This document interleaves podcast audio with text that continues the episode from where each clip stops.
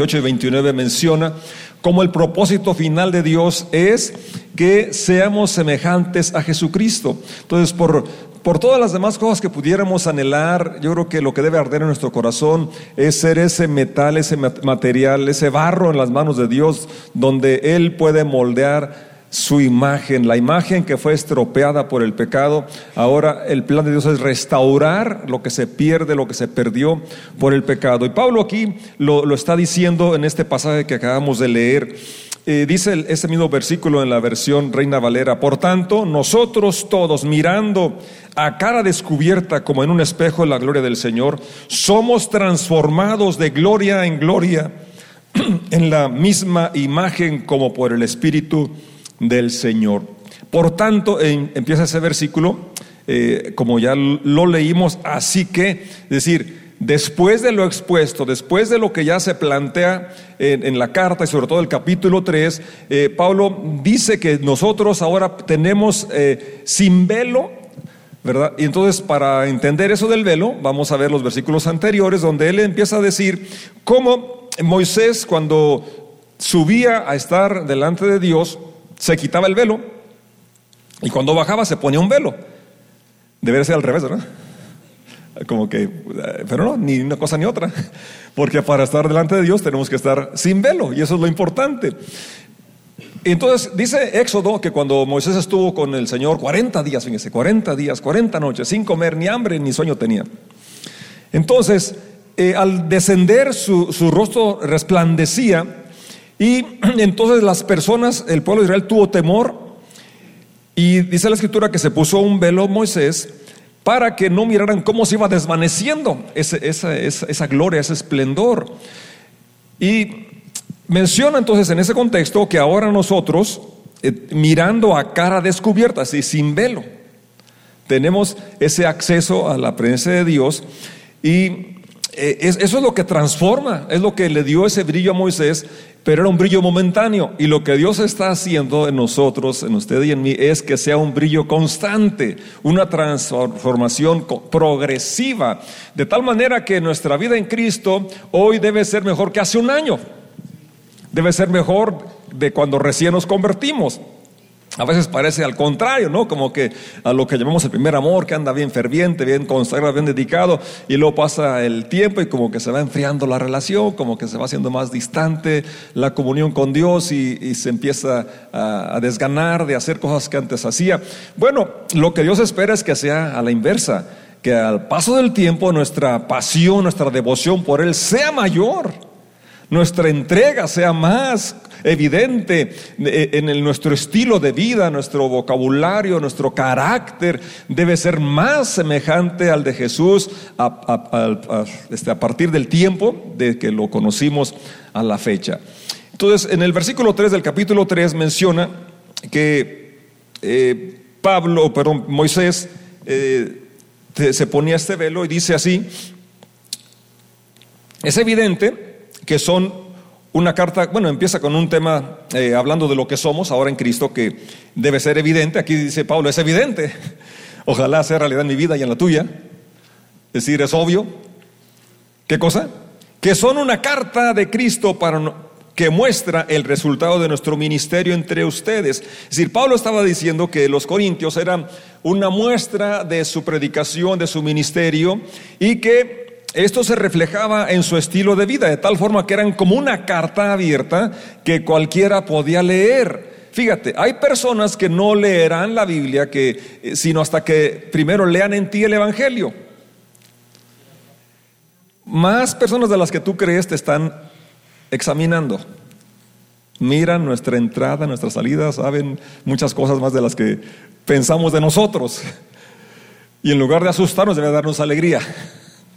Porque lo que Pablo dice de Corintios es una realidad de ti y de mí. Somos una carta para el mundo, un evangelio, una versión que la gente puede entender. Dice el verso 3, estoy leyendo el capítulo 3. Esta carta no está escrita con pluma y tinta, sino con el Espíritu del Dios viviente.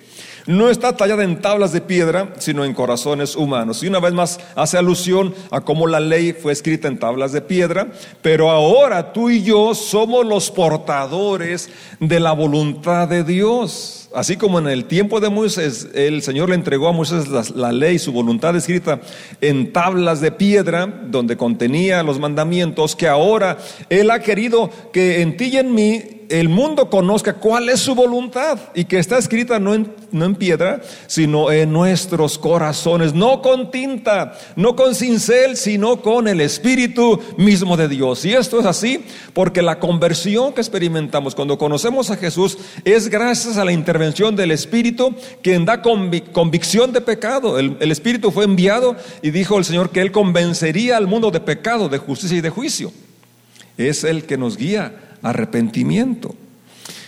Y continúa diciendo en el verso 4, estamos seguros de todo esto.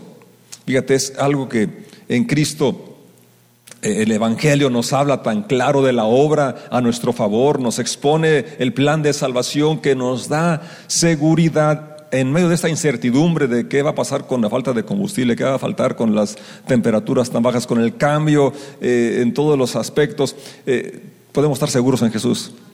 Y dice aquí, estamos seguros de todo esto debido a la gran confianza que tenemos en Dios por medio de Cristo. No es que pensemos que estamos capacitados para hacer algo, algo por nuestra propia cuenta. Y esto me da mucha paz, mucha confianza para estar delante de ustedes. Y, esto te, es para ti también de cómo puedes cumplir el llamado, el trabajo, la tarea, el ministerio que Dios te ha asignado. Porque Él te habilita, Él te capacita, Él te da la gracia para que sepas que tú eres eh, eh, capacitado por Dios y dice, no es que, no es que sea algo que, que, venga de mi habilidad, de mi capacidad, sino que Él nos habilita, Él nos capacita. Voy a leerlo de nuevo porque está muy interesante. No es que pensemos que estamos capacitados para hacer algo, ni, ni la cosa más pequeña, ni la más mínima, por nuestra propia cuenta. Nuestra aptitud proviene de Dios. Díganlo conmigo, nuestra aptitud proviene de Dios. Hagámoslo personal. Mi aptitud proviene de Dios. Ahora, yo quisiera que, pensaras en esto, no solamente cuando hablamos de, ejercer un trabajo aquí en la casa de oración o en cualquier otro lugar, hablando espiritualmente de, de cantar, de predicar, de enseñar, sino la aptitud que tienes para cortar los bisteces, para hacer los tenis, para el trabajo que realices para diseñar casas, el arquitecto, el, contar para, el contador para contar bien. Y cada uno, la plomería, lo que, el cocinar, las aptitudes que tenemos. Dios nos ha dado a cada quien las aptitudes. De tal forma que podemos darle a Él gracias, darle gloria y no sentirnos mejor que otros. esto es algo de lo que Jesús dijo, que si nuestra meta es ser como Él, Él en una ocasión dijo, aprendan de mí que soy manso y humilde de corazón, y hallaréis descanso para vuestras almas. Entonces, si tienes muchas aptitudes, dale gracias a Dios. Y utilicémoslas bien, porque al que más se le da, más se le va a pedir, más se le va a demandar, más se le va a exigir. Él nos capacitó para que seamos ministros de su nuevo pacto. Este no es un pacto de leyes escritas, sino del Espíritu.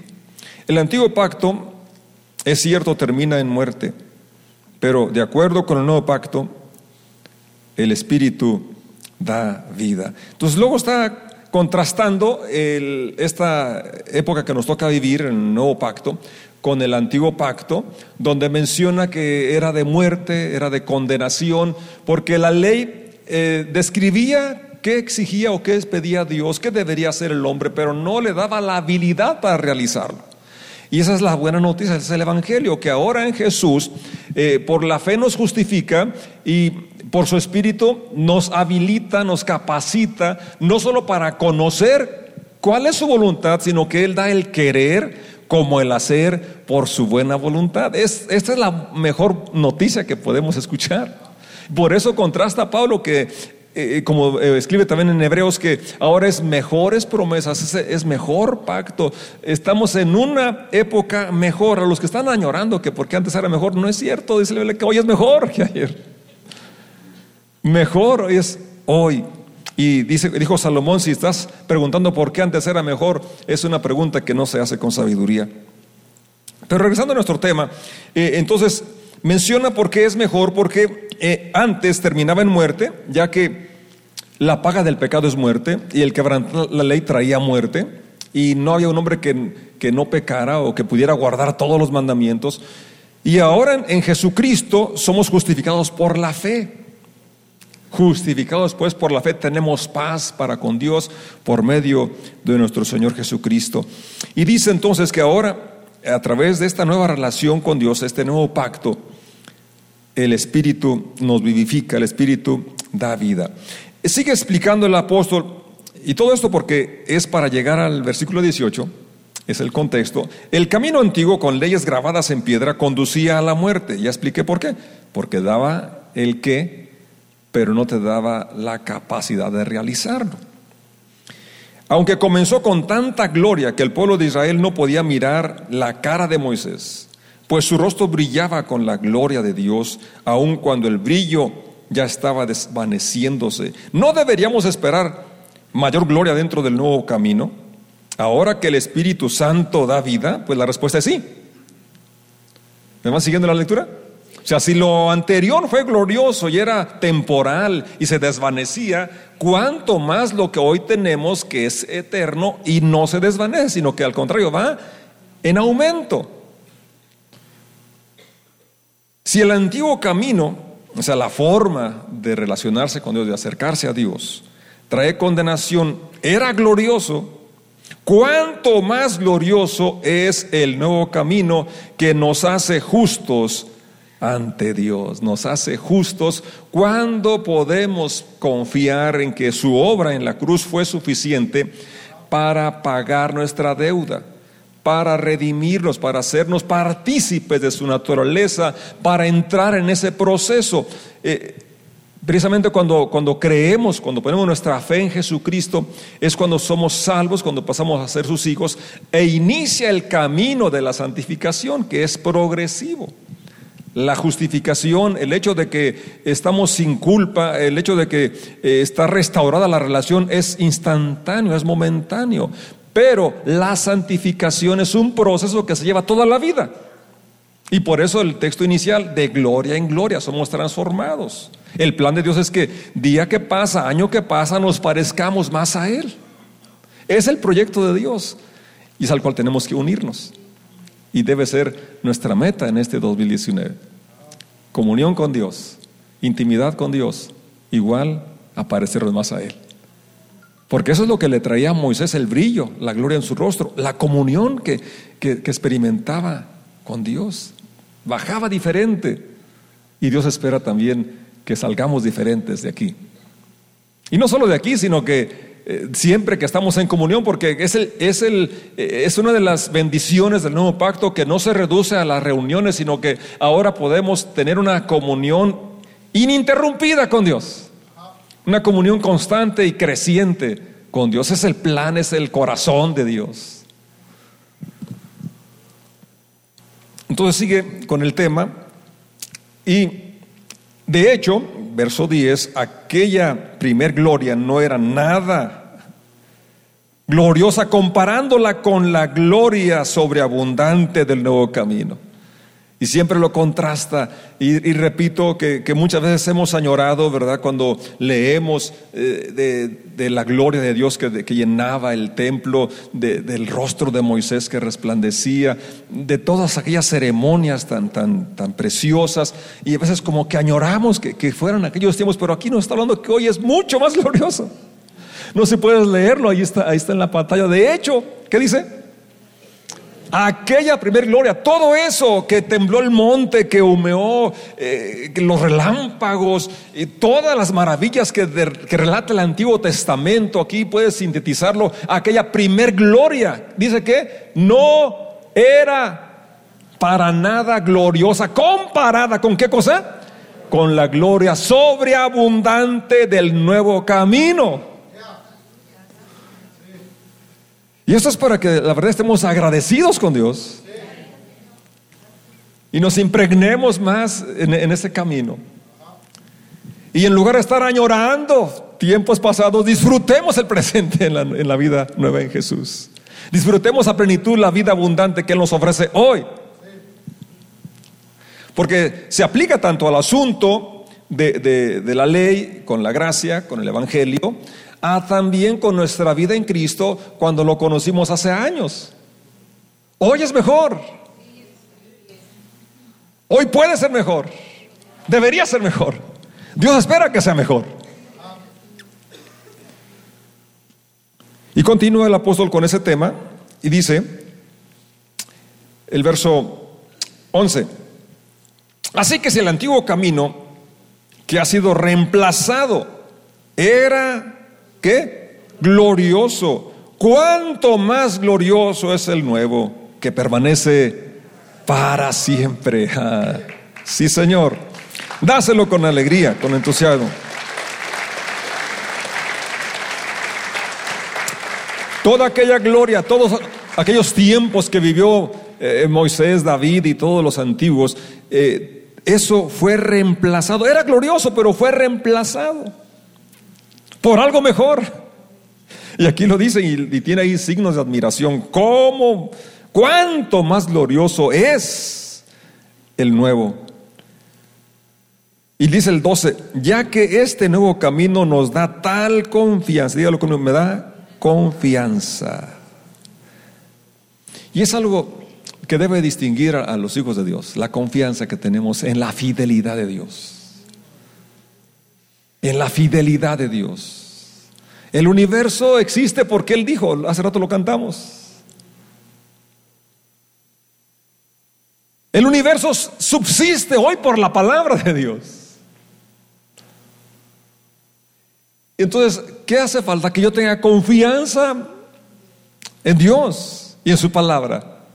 Cuando creo que Dios es el mismo y que Él es el creador y que Él sostiene el universo mismo. Y que yo estoy en sus planes y Él dado la palabra, entonces yo puedo confiar en su fidelidad. Y sin importar la situación que nos rodee, podemos estar seguros, estar confiados en su cuidado. Y luego, fíjate, esa confianza entonces que ¿En qué ¿Cómo se manifiesta la confianza? Podemos ser muy valientes. ¿Podemos ser qué? Podemos ser osados, ¿verdad? Y luego, cuando habla de esta osadía, no se refiere a enfrentar las situaciones adversas, no se refiere a otra cosa, sino más bien a aquella confianza que tenía Moisés de acercarse a Dios, porque el pueblo se atemorizó cuando escuchó los truenos, cuando vio los relámpagos y se alejó, en lugar de acercarse a Dios, se alejaron. Qué curioso, ¿no? Eh, cuando Adán pecó, también en lugar de buscar a Dios, se quiso esconder de Dios, se alejó. Es lo que Satanás siempre va a tratar de, hacer. Primero seduce, engaña y luego trata de que el hombre se aleje. Debería ser a la inversa, ¿no? acercarnos humillados para pedir su misericordia, su perdón. Pues cuando Dios habló con Moisés, el pueblo también tuvo miedo y se alejó.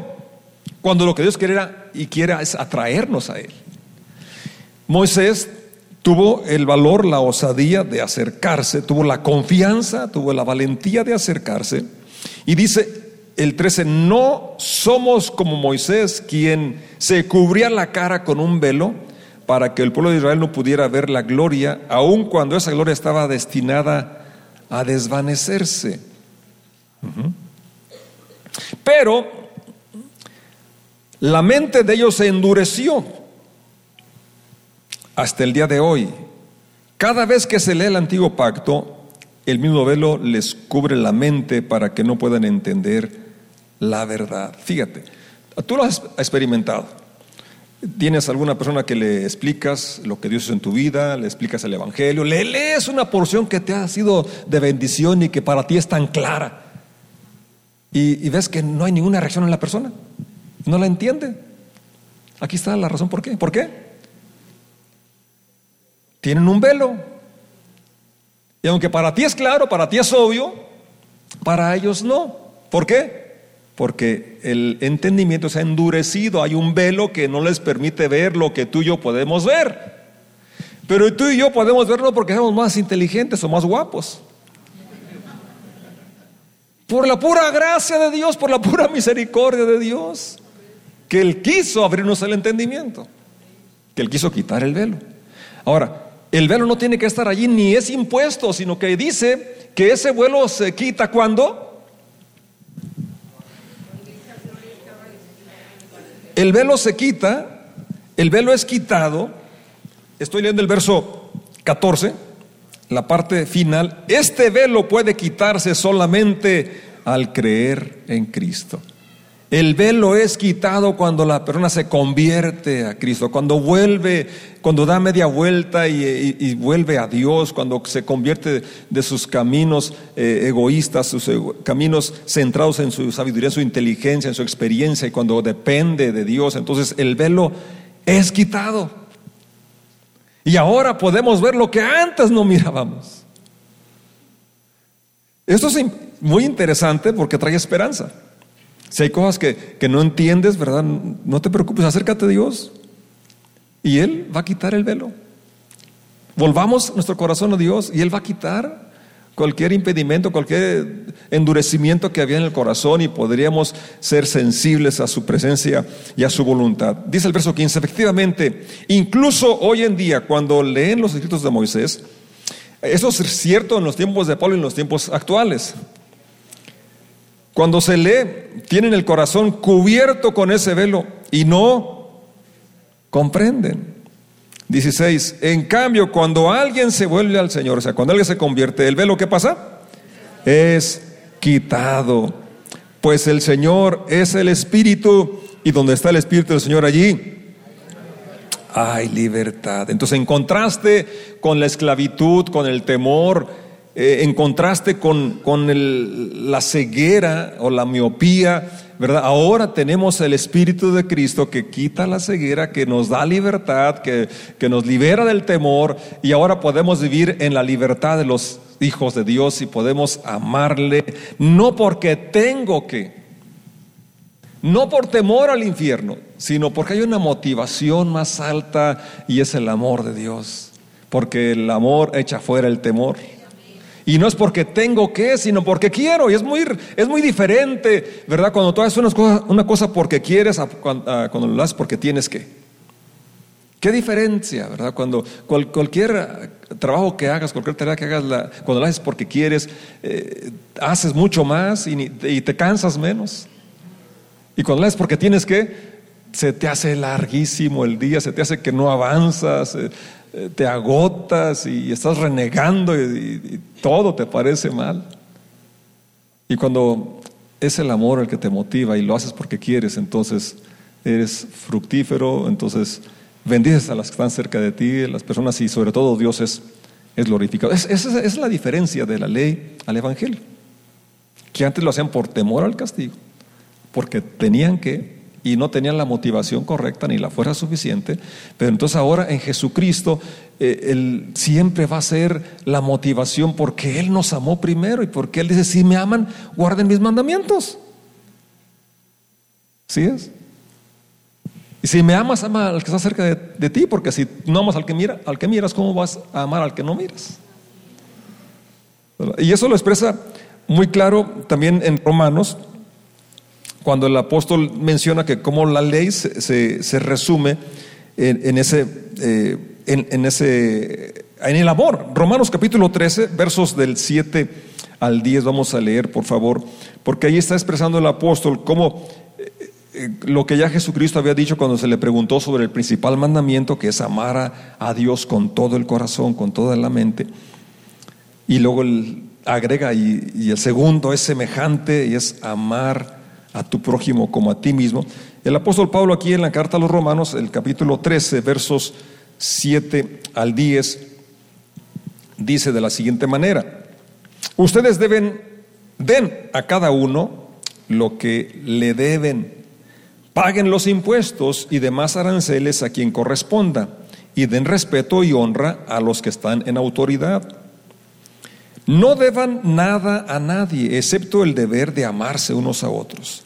Si aman a su prójimo, cumplen las exigencias de la ley de Dios. Pues los mandamientos dicen, no cometerás adulterio, no mates, no robes, no codicies. Estos y otros mandamientos semejantes se resumen en uno solo. ¿Cuál? ama a tu prójimo como a ti mismo.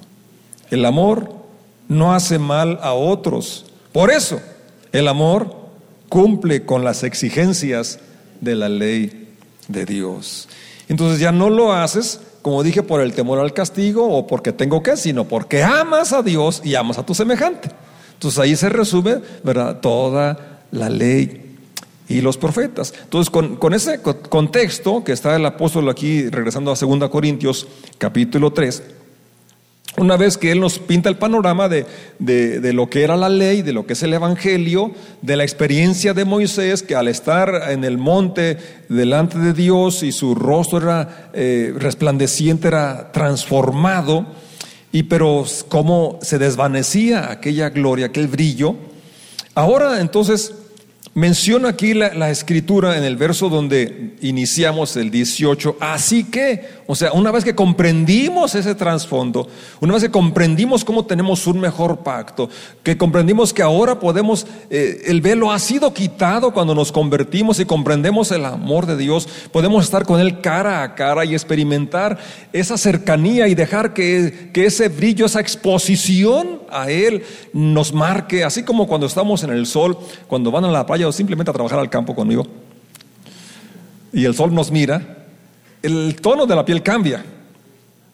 Simplemente te expones al sol y, cambia el, tono de la piel. Entonces, también así, al exponernos a su presencia, invariablemente va a haber una transformación, va a haber un cambio. Y esto nos habla del deseo de Dios, tener comunión, tener intimidad con su creación, con sus hijos, con el ser humano.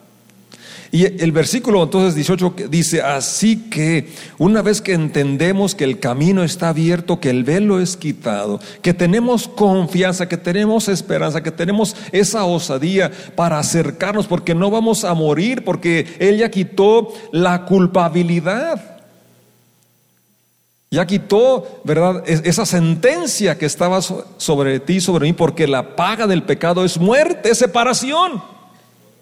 Si Él salda, si Él quita esa carga, esa culpabilidad, te puedes, me puedo acercar confiadamente al trono de la gracia. Diego mío, trono de la gracia. No es el del juicio, es el de la gracia. Si no acudimos al trono de gracia, compareceremos al trono de justicia, de juicio. Así que todos nosotros a quienes nos ha sido quitado el velo. ¿Cómo es que el velo es quitado? Cuando creemos en Jesús, cuando volvemos a Dios, cuando nos convertimos. Y esto de volvernos a Dios no es lo que se hace una vez y ya, sino que yo creo que esto es de todos los días. En el momento que el Espíritu Santo nos redarguya, nos muestre que hicimos, pensamos o dijimos algo que no es según su voluntad, es momento de volvernos a Dios. Es momento de arrepentirnos, momento de acercarnos a Él. No de alejarnos, como es lo que Satanás quiere y lo que es la reacción del hombre por el temor. Dios quiere atraerte. Dios, Dios te invita, no importa cuál sea tu condición, Él quiere atraerte, acercarte, que te acerques. Porque es en su presencia donde hay solución.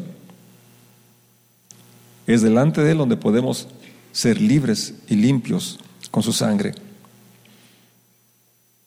Una vez más, verso 18. Así que todos nosotros, a quienes nos ha sido quitado el velo, fíjate, cuando el velo se quita, no solo contemplamos su gloria, sino que también contemplamos nuestra condición. Y repito, esa, cuando estamos eh, conscientes de nuestra condición, no es para alejarnos, sino para acercarnos para que Él mejore nuestra condición. Porque nuestra condición no va a mejorar si nos alejamos, nuestra condición va a mejorar si nos acercamos y si con humildad reconocemos que la regamos, que pecamos, que ofendimos y confesamos y nos arrepentimos. Entonces la sangre de Jesucristo nos limpia de todo pecado. Podemos reflejar la gloria del Señor. Dígalo conmigo, podemos ver y reflejar la gloria del Señor. Fíjate que Qué, privilegio, podemos ver. Pero así como es al ver a Dios, al ver Porque Dios dijo de él, nadie como Moisés, ¿no? Dice, yo si quiero hablar con alguien, le voy a hablar con una revelación, con un sueño, pero no con mi siervo Moisés, con quien hablo cara a cara. Entonces, ese, ese, ese diálogo de estar cara a cara, de poder ver, es el privilegio supremo que tenemos. Pero entonces, no solamente ese es un privilegio, sino que hay, otro también, igualmente importante, que como lo podemos ver, podemos ahora reflejar la gloria de Dios. Y es el privilegio que tenemos. Y es lo que Pablo decía al inicio del capítulo. Somos cartas que el mundo puede leer. Yo te pregunto, ¿qué versión estás dando del Evangelio? ¿Qué están leyendo en ti, en mí, las personas? Porque como lo dije, y eso es verdad, muy cierto, las personas primero leen en nosotros el Evangelio antes de ir al texto sagrado. Y si es algo que entienden, si es algo atractivo, van a venir a Jesús. Podemos ver y reflejar. lo que podemos ver y reflejar la gloria del Señor.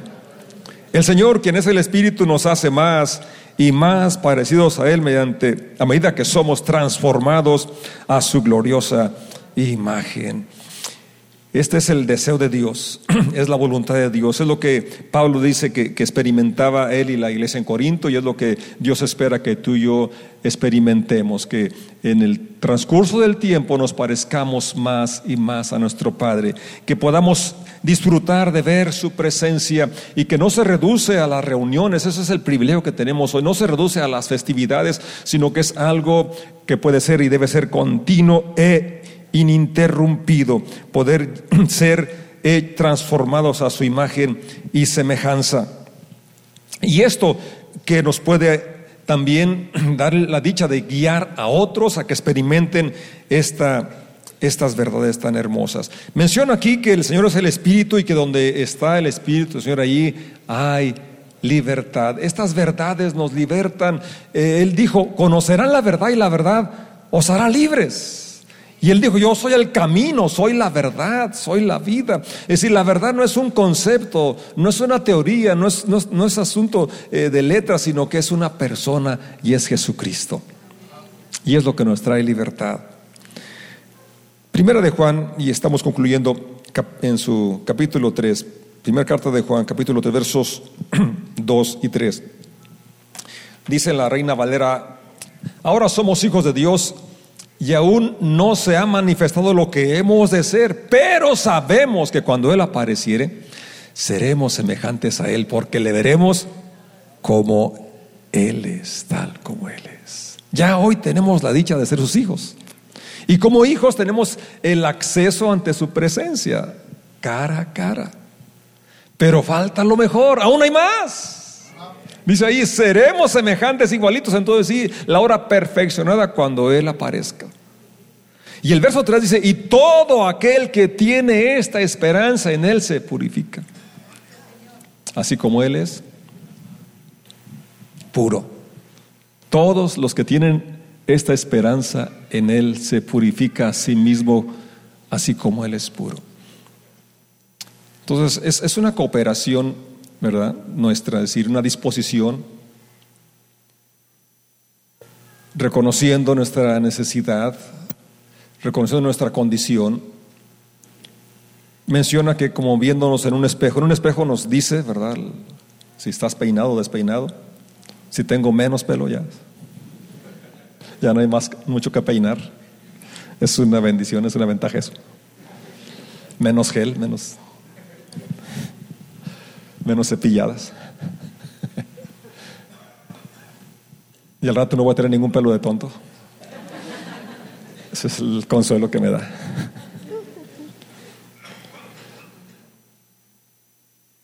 Pero el espejo nos dice pues la apariencia y entonces eso es lo que, lo que nos habla, ¿no? Cuando ves a la Biblia, vas a la palabra de Dios y refleja y describe el carácter de Dios, el carácter de Jesús.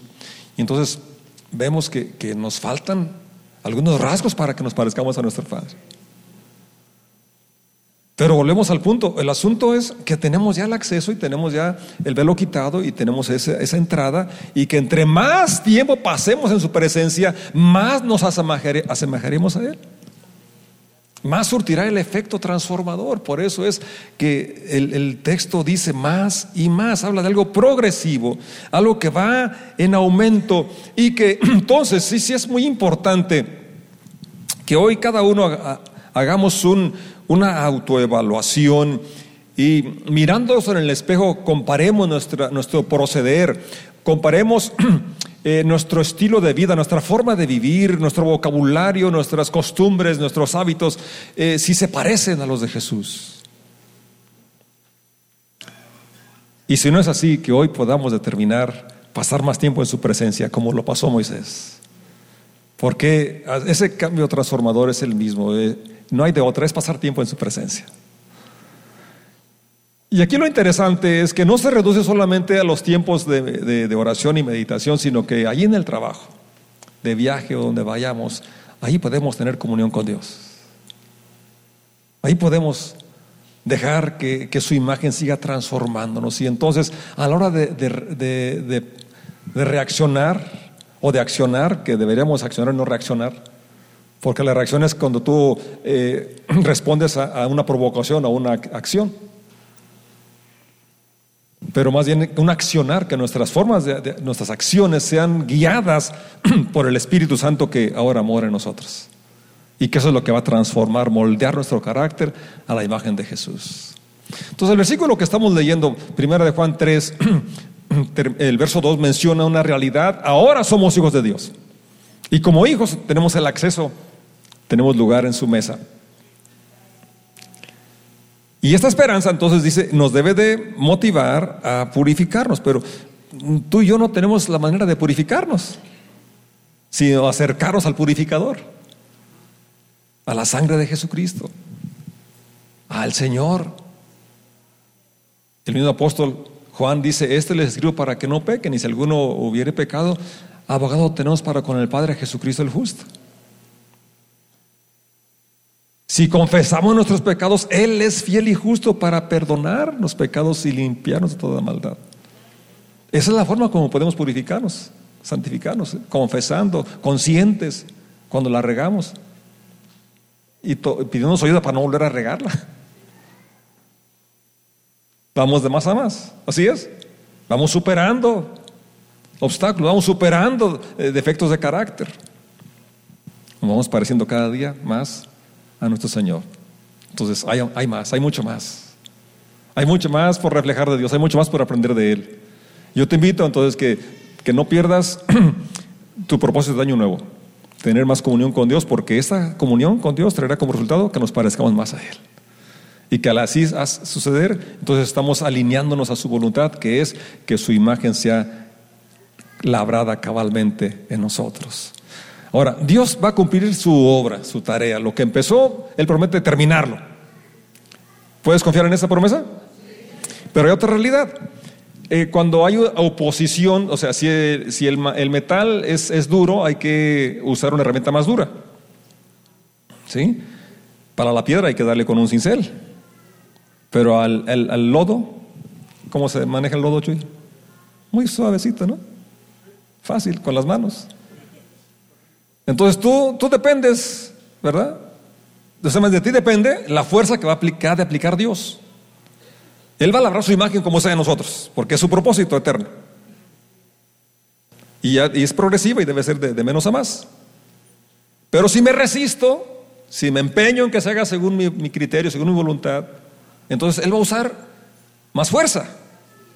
Y esa es una herramienta más, más punzante, más, más resistente porque finalmente se va a cumplir su propósito.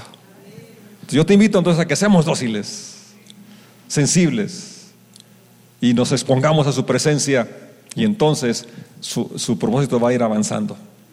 Y como Pablo también lo dice en Romanos capítulo 12, que no nos conformemos al estilo de vida de este mundo, sino que seamos transformados mediante la renovación de nuestro entendimiento y vamos a experimentar que su voluntad es agradable y es perfecta. Que presentemos nuestro cuerpo como un sacrificio vivo, santo, agradable a Dios, que es nuestro culto racional, nuestra ofrenda inteligente, porque estamos aquí eh, por decisión, eh, porque tú lo quieres, porque eres una persona inteligente y lo decides y es la mejor decisión.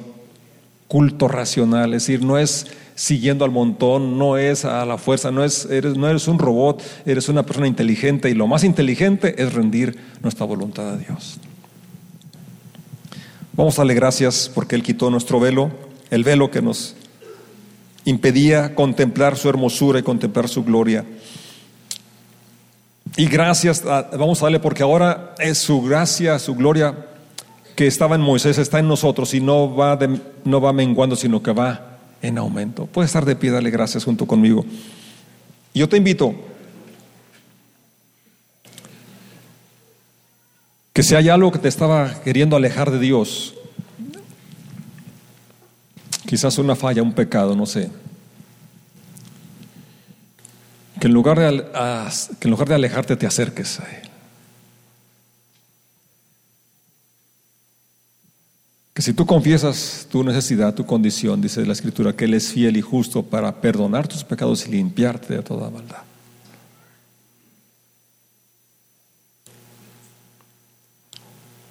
Que la libertad viene cuando conocemos a Jesús, porque Él es la verdad.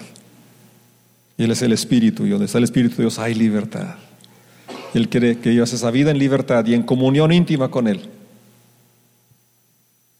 Y esta intimidad, esta relación va a traer transformación a tu vida.